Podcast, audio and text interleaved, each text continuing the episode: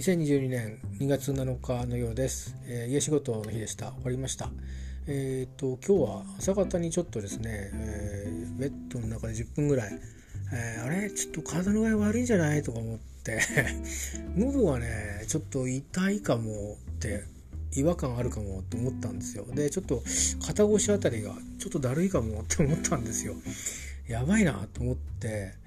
でも休みたくなかったんですね。あの家仕事とはいえ休むことはできるんですけど当たり前ですけど休みたくはなかったんですよ。で今週仕事したかったんですね。でどうしようかなと思ってちょっともう10分ぐらいこう、まあ、体の調子と自分の気持ちとモニタリングしていろいろいろ思ったんですけどまあ10分ぐらいして動いてみようと思って動いてでまああの家仕事の時は割と早くから仕事始めるんですけど、えー、最初に見て23件のメールはこれ一気に片付けなくちゃダメだと思って急いでやんなくちゃと思って仕事始めて、まあ、一区切りついたあたりでですねあ大丈夫かなっていう感じになったので仕事続けましてでもあの一日終わったという感じです。まあ、多分ねあのまあ仕事をしない今週土日と仕事への切り替えっていうののをあの多分2週間ここで暮らしてみてやっとこう緊張感解けたんじゃないかな。それであのまあ毎度ではなかったですけど、まあ、よくやっぱり休みから休みじゃないところに入る時ってちょっと体がぼーっとしてるっていうかリズムがねバイオリズムが早く寝てもバイオリズムがちょっと違っててあのちょっと体がだるいってこともよくありましたんでね。それと多分昨日寝る時にえー、口開けてた時間が多少長めだったのかなと、えー、加湿器とかかけてもねやっぱりあの喉にあのなんだろう直に来るわけじゃありませんからね、えー、なのであのもしかしたらそんなのもあったかなと。土日はまあ通院と隠れ家の方のね郵便ポストとかチェックしに行ったのとあと、えバイコピットに預けに行くってことをしただけっちゃだけなんですけどまああのそうは言っても人のいるところに出て行ってますしあるいは初めての道を走るとか いうことで気疲れもきっとあったと思うんですよね。だからまあ多少疲れてる時はよく寝る時に口開けちゃう癖があるので、えー、あの特に今はあの左顔面が麻痺してる状況なのでうんまあ目は閉じてますけどねあの眼帯みたいにしな感じにして、えー、軟膏を塗って閉じてるんですけど口は閉じてないんでねあのまあ右側よりもさらにあの筋肉が表情筋がうまく使えないような状況になってる中なんでまあ開いたら開きっぱなしになっちゃうのかもしれないですね。まあ、そんなようなこともあってちょっとあの朝びっくりしましたけどまあまあまあうまく一日を過ごし終わりました。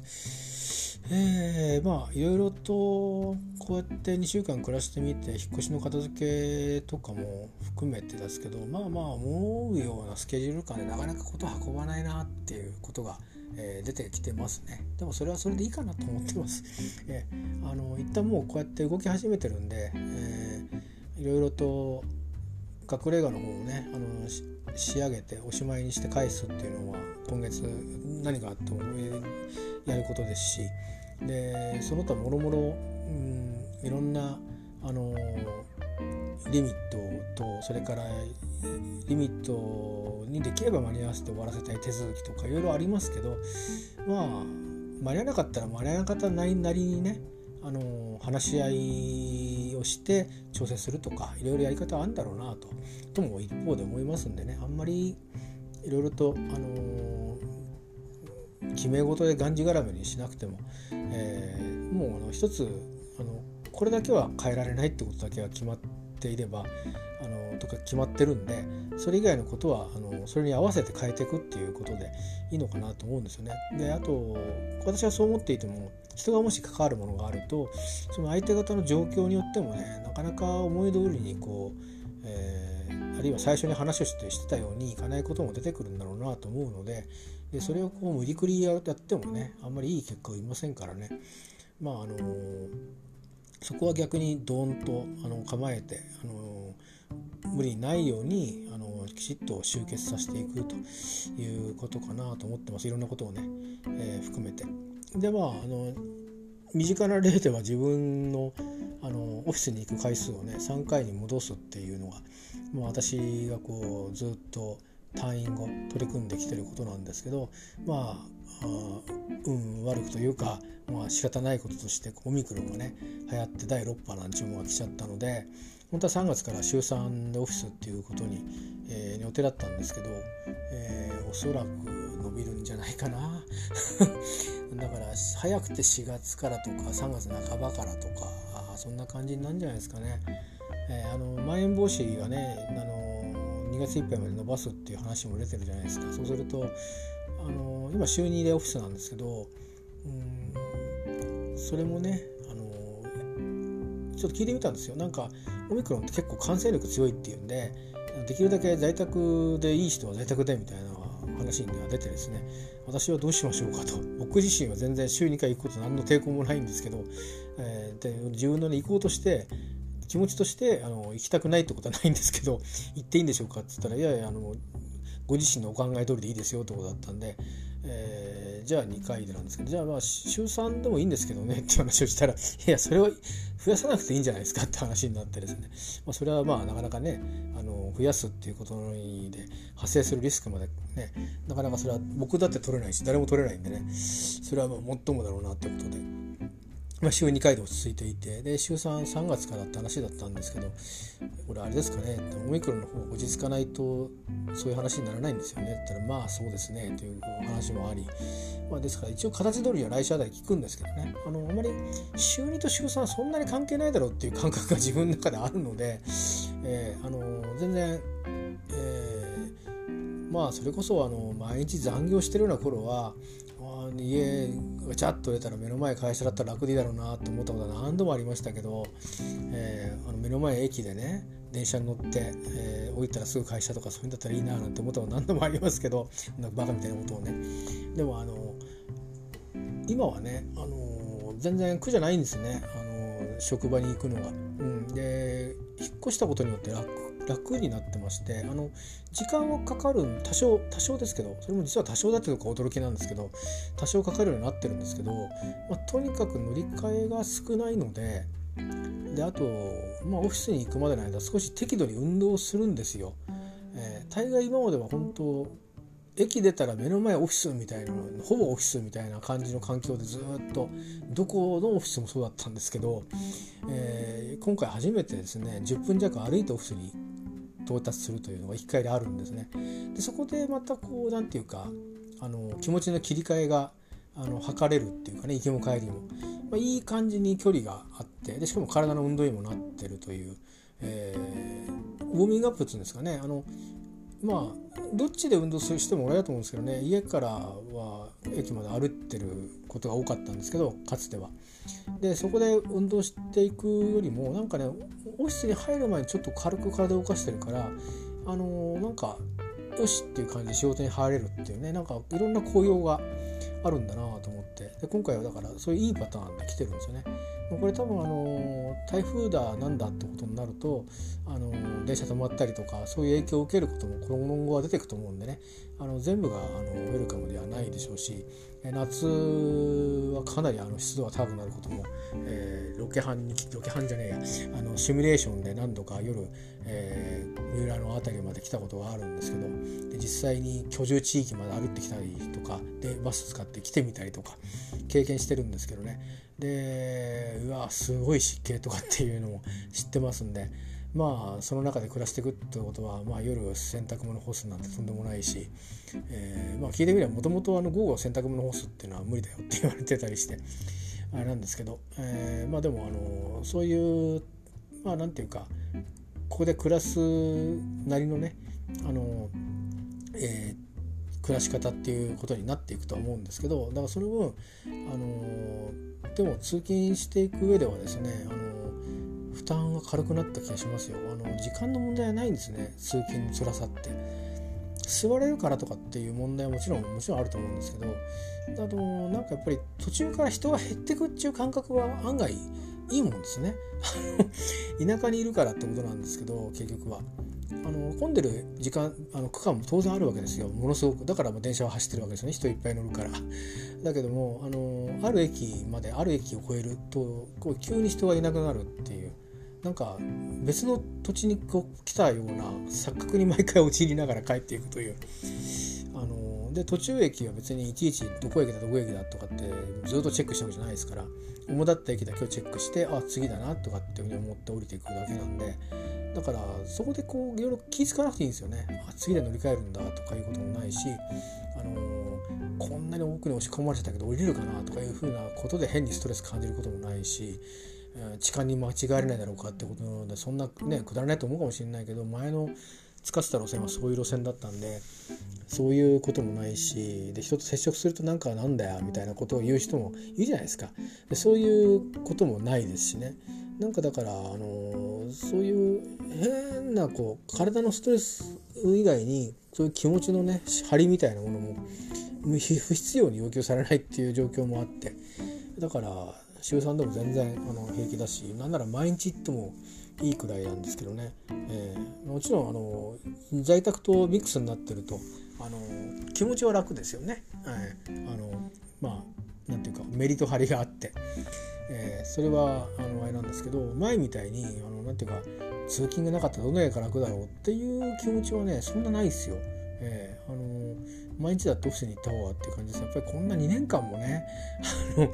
ほぼほぼ家で一人で仕事してるっていう状況だと別に私個人事業主ではないので人とコミュニケーションしてなんぼの組織人なので、えー、あのその程度の人間なのでねやっぱりあの一人でずっといるっていうのはねやっぱちょっとねあんまりいいもんじゃないですよ。確かに前よりみたいに誰かと喋るって機会はあんまないんです本当に。オフィスも静かですよ。あの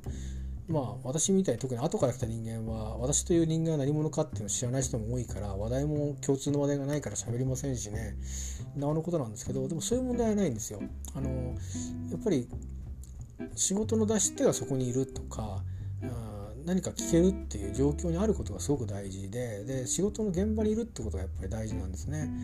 えー、それがないと仕事できるからいいだろうだけではなくてもちろんそれだから在宅をミックスできるっていうのはいろんな意味であのこういう特別な時にはいいわけですけどでもねやっぱり人間が働いていくっていうことは例えば一人でなんか物を作って自分で自己自己完結する仕事はまあそれはそれでありだと思うんですよね。とかなんかトレーニングをして何か備えるとか。それはそれでありだと思うんですけどまあ私はどっちかっていうとやっぱりどんなに一人でやる部分が領域が多くてもあのチームがあって自分がいるっていうことではやっぱり変わりがないので、ね、仕事の質としても。やっぱりあのあんまり家にずっといたいなと最近思わなくなりましたね。最初の頃はこれ楽でいいじゃんって思ってたんですけど、えー、まあ今はんまりあの積極的にあのリモートワークしたいと僕は思わないですね。いやこれが例えばあのどっかの会社みたいにあの、ね、どこにいてもいいぞと、ね、ほとんどリモートでいいぞ引っ越してもいいぞみたいな大きくドーンとねドーンと地方に引っ越してもいいぞみたいなことだったらまた話は別なんでしょうけど、ね、雇用が確保されて外に地方に好きなとこ行ってもいいって言ったらそれはちょっと魅力的ですけどね。うちの場合はそうではないので、えー、あのー、だからあんまりそういうメリットもないんでね。もう早くあの新型コロナウイルスが落ち着いてまあまあもちろん多分どうでしょうね。全員がフルスペックでオフィスに来てくださいってことには多分そのいろんなあの何て言うんですかあの密な状況をじゃあもうこれからはどんだけ密でもいいよっていうわけには戻らないと思うんでね。あのやっぱりこうミックスする就業形態が続くんじゃないかなとは思うんですよ。あの社会全体としてもね。えー、でまあそうでない職場はその少しあの取り組めるように。で僕らみたいなところも少しあの在宅の頻度は下がるかもしれないけどまあまあミックスしながらうまくうんどっかで着地をね見出していくんじゃないかなと思うんでねまあ毎日行くっていうことはそんな全員が毎日行くって状態になんないような気はするんですよね。行く時期は行くけど行かない時期は行かないみたいな、えー、ミックスの時期がまあベースミックスがベースになるのかなって気はちょっと予測としてはね予測ですけどあくまでも、えー、しますから。あましてや僕みたいな役割だと別に僕が毎日いないと仕事が止まるってわけではないので まあうん僕が週5行くような状況になる日が来るんですかって言われるといやねいけるってこととあの来なさいってこととは違うのでね、えー、その辺はどうかなっていうのはありますけど。まあまあでもあの働きに行くのは楽になったっていうのは私にとってはいいことなので、えー、あのね、時によってはずっと行かなきゃいけない時期もあると思うんでね、えー、あとはいろいろ役割が変われば、えー、毎日ってこともあるかもしれませんし。まあどの道あれですけど、えー、いろいろと変化がありますけどね。まあうんあの、一人で家にいる時間がねこの年からもうこんな長くなっちゃうのはあんまりでも良くない気がするんですね。やっぱりちょっとあの気分が塞ぎがちにはなりますよね、えー、病的にではないんですけど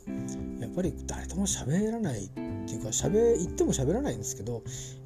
誰か人がいるっていう環境の中に自分がいるっていうことがないというのはなんかねちょっと疎外感はありますよね。えー、あのまあでもいろんな人がいていろんな人生があってもともと人の中に行きたいんだけど行くことができないっていう人だっているわけですからまあ贅沢言うなよというのもあるとは思うんですけどね、まあ、そんな感じでございます。まあ、なんかそんなことをぼんやり思いながらまあ今日ちょっと体調がね朝ちょっとびっくおっと思ってやばいかもと思ったんでね。なおのことなんかそんなこと考えちゃったんですけど。だからまああの早くね今のあのオミクロンの波が収まってえー、くれたらいいなと思いますね、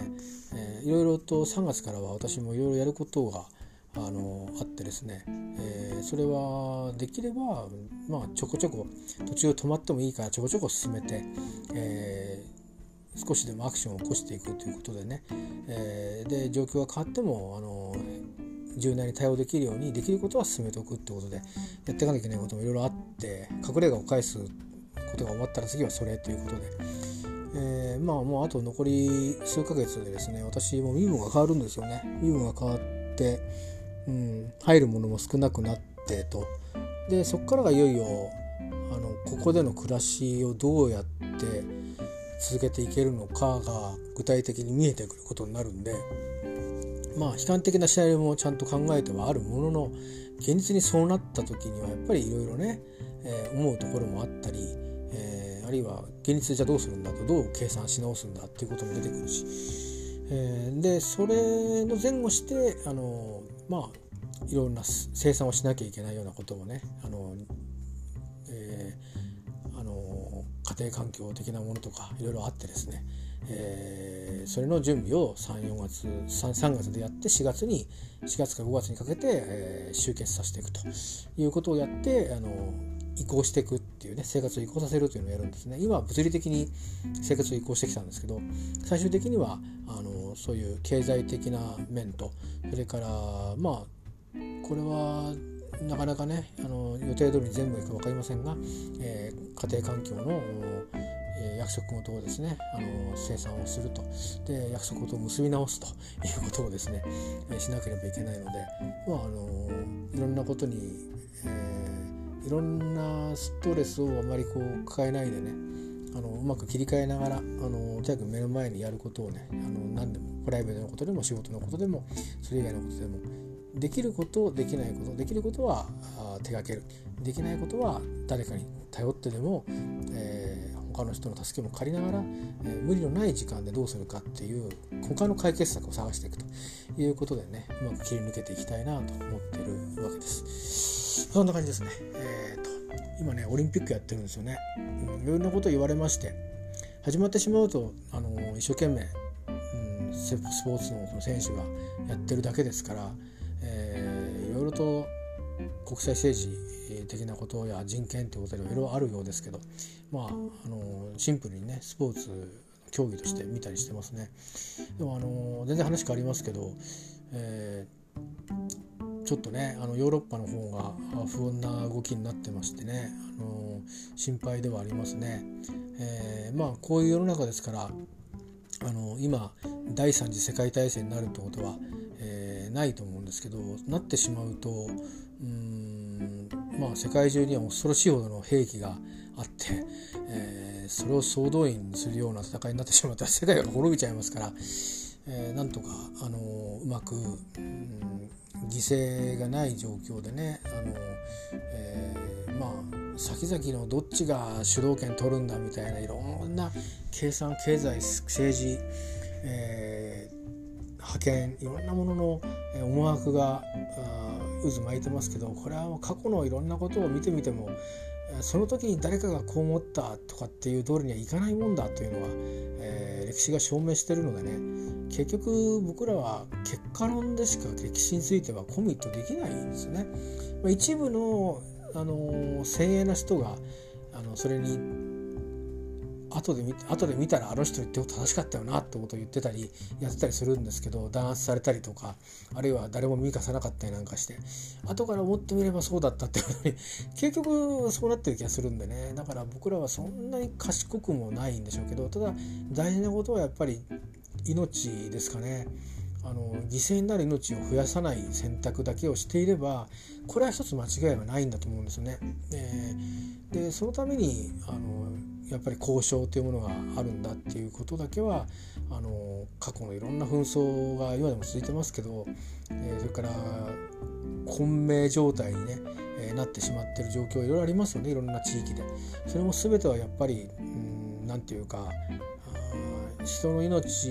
を犠牲をいかに減らしていくかっていうところで着地を、えー、見る見るというかどっちか譲るということをしなかったために対立し合ったまんまで、えー、逆になんか出口も見えない被害は増える、えー、でいろんな人権も阻害されたままになるっていうまあなんかネガティブなことしか生まなくなってくる状況になってると思うんでとにかくあの人命とかあるいは、えー、人権とかそういったものが損なわれることがない選択だけをとにかくしてほしいですよね。それ以外に今僕に言えることはないですしあのなんか確確実にあの言いたいことはそれだけですね。本当にあの力でもって何かしようと思えばいくらでもできると思うんですけどその後が結局力でもって何かすると力でもっての解決対応ってことになって力の応酬にしかどうも人間ってのはならないみたいなんでね、えー、あのでやっぱそれから憎しみの連鎖っていうのもやっぱり良くないと思うんであのこの何十年それをずっと繰り返してると思うんですよね。えで結局大きな対戦をしたって全然解消しないしそんなことよりもやっぱりこうコツコツコツコツ地道にみんなであの世の中を変えていくっていうことを続けていくしかないんだっていう答えはもう出てると思うのでねあのどうにかあの危機だけは回避して、えー、時を稼ぐということをね是非世界のリーダーには期待をしたいと思いますし、えー、日本もねあのまあどっちでもいい顔しなきゃいけないような立場に日本はいつでもありますけど、えー、だからこそどっちでもいい顔をするんだったらしたらいいと思うので、えー、とにかく危機だけ回避するんであればもう何したっていいんだというぐらいに一つ割り切ってほしいですね。まあ、あのこういうことになると小型化にあのやってしまえみたいなことをおっしゃる方もいらっしゃるんでね、まあ、言論の自由なんでそれは別にいいんでしょうけど私はどちらかといえば、うん、生ぬるいって言われるかもしれないけどもとにかく衝突だけはとにかく避ける。避け続ければいつか潮目が変わるっていうその時にあのお互い譲り合えるところも出てくると思うんでね、えー、特にそういうふうにしてあの今聞いてると恐ろしい数の犠牲が出るようなニュース見ちゃうとねいやちょっともうあの病気とも戦ってるんだからねこんな時にあのさらにねあの逃げた人がどうなるか分かんないような状況に追い込むのは本当ねやめた方がいいしあの力でもって一つの国家を潰してしまうぞぐらいなことに今なってるわけですからあのいやそれはちょっとそれやるとその後はもうなんだかあの私たちは古い時代の歴史を習うじゃないですか。ね、でローマ帝国のあの圧政とか暴政とか暴君とかって歴史で習うわけですよね。そういうことに結局なっていくと思うんですね。今も歴史的に、まあ、20世紀の歴史の中でも何人かそういう暴君がいるわけじゃないですか。ね、その国の人たちが認めるか認めないか別としてまああの自由主義かどうかをっていうことで言えば重集合側の歴史かもしれませんけどまあこの人たちの政治は良くなかったねと言われる 評価されがちな人たちは結構いますよね何人か。あるいはある時代がその国によってありますよね、うん、日本だってありますよね。でというふうな形でねあのー、になるのはまあこれはもう今回の場合だったら明らかに、えー、だと思うのでそういうこともありますからねぜひぜひ、あのー、冷静にあのうまくね本当に今こそ今度こそ、えー、外交の力で、えー、まあ、解決はできなくていいと思うんですよ。とにかく時を稼いでほしい、えー、そう思います、えなんか最後に偉そうなこと言って申し訳ありません。あの自分のあの非常に卑近な話題をずっと延々しといて、え最後にちょっとだけ、あの今ヨーロッパの方で起きてる、えちょっとね不穏な動きについてコメントしましたけど、まあ、本当に、あのそういうまあ軍事とか紛争とかでの犠牲者はあの増やさないように、えー、ただでさえ他のエリアではいくらでもそういう衝突があってあの力の弱い人たちが辛い思いをしていたり難民が出てきてそれがヨーロッパに来てどうのってこともずっとこの何年間か問題になってたわけですけどヨーロッパの人は逃げ場がないわけですしね、えー、あの本当にそういうことを盾にとって、えー、どうこうというのはあの歩み寄んなくちゃいけないんじゃないでしょうかね。あのもう世界狭いですから 結局、うん、あのなんかまあバイデンさんにも考えてほしいなと思いますよそこは。えー、あの我々はどっちかっていえばバイデンさん側に立ってるんでしょうけど日本という国は。でも片方のやり方もどうかなとは思いますけどまああのどういう形かにしてもなんかやっぱりクッションになるところはどうしてもやっぱり置かなきゃいけないんですよね。あの前線というものを作ってしまうと必ず対立ってできるんでやっぱりあの地政学上そういうものは必要なんでしょうけど、えー、まあアジアの場合はあのそういうエリアが実は第二次世界大戦中から一応あって、えー、そういうふうな姿勢を貫いた国があったのでまあまあ戦後もねあのある程度勢力範囲があのまあ大国アジアの大国に影響下にはみんなどこの国もあるわけなんですけどもそうは言っても独自を保った独立性のある国があるおかげで、えー、東南アジアがまあベトナム戦争以降必要以上の不安定化しなかったっていう面もあると思うんでね、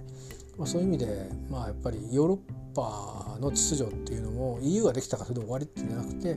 まあ今そこをちょっとお前頼むよってことを多分突きつけられてると思うんですよね。そこがこう EU のまあ EU も正念場なんじゃないですかねそういう意味では。えー、ですからあのぜひ、えー、アメリカの支援も取り付けてですね、えー、あの少し態度も軟化させ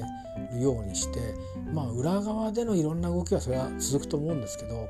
まあ、表だってね殴り合いをするようなことはないように。えー、望みたいなとしみじみとつくづくと、えー、切実にそれを願ってね、えー、いたいと思います本当に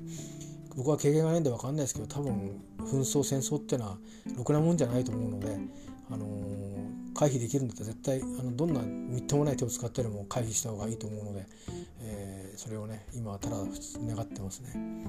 あのそういう意味であの、まあ、BBC の方のニュースなんかをそういう点でちょっとまあ注視してますけども今イギリスの情報を見ても、まあ、あのめでたい話でねあの女王陛下が70即位70年ってことすごいですね。何せまあ25歳とかで即位してますからねお父様が早く亡くなられたので、えー、英語のスピーチのモデルになったジョージ6世ですけども、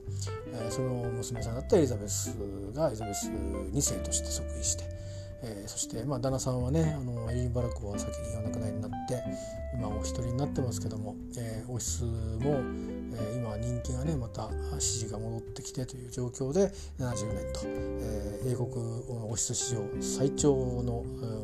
んえー、まあ、王ということになっているということで、まあ、そっちの方の話題のはねそのうちの話題とあとその、えーと、首相官邸で、えーコロナの規制かけてる時にパーティーやったろうっていう問題のスキャンダルみたいなので、まあ、永遠国会もそんなことでやっててあのどっちからニュースの方が比率が多いんでねなかなかヨーロッパの方のそういうのは、えー、少ないような気もするんですけども、えー、まあまああとはオリンピックもねあのあったりしますからそんな話題もやってたりして、えー、あれですけどまあでもあの BBC なんかでねちょっと情報も取りながら私は私でね、あのまあ、今この時代を生きている市民として、えー、この状況はちゃんと見守っていきたいなと思っています。えー、ちょっとあの長々と喋りましたけど、えー、今夜はこんな感じで、えー、ございます。えー、またあのお耳にかかりましょう。ありがとうございました。